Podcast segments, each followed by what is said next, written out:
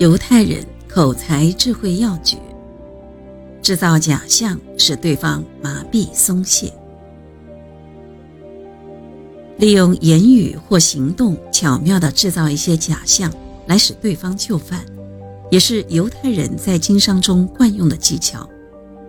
他们把这种手段分为两种情况：一是制造不利于自己的假象，迷惑对方；二。是制造有利于自己的假象来迷惑对方。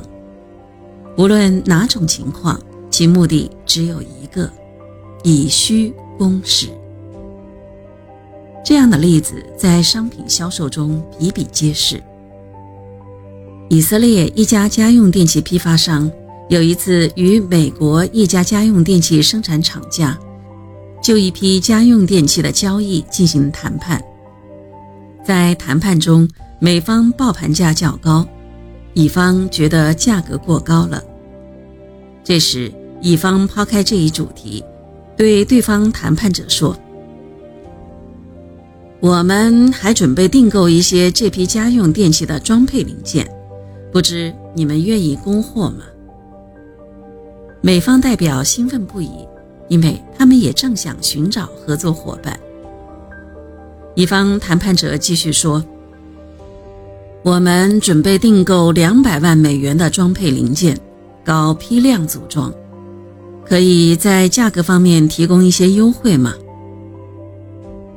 美方代表觉得他们的订货数量可观，表示愿意就这一问题开始谈判。结果，双方的谈判议题竟从成品交易转移到了配件组装方面。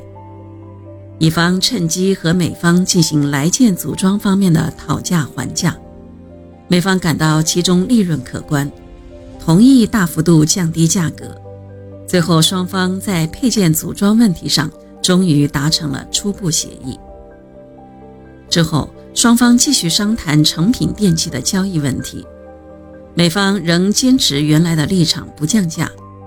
这时，乙方代表先从美方同类产品配件的供给价格谈起，加上组装费用，算出该类电器的成本远低于他们的开价。美方坚持原来价格是毫无道理的。这时，美方才发现中了对方的以虚击实之计，但又不能改变以前的配件价格，只好面对现实做了让步。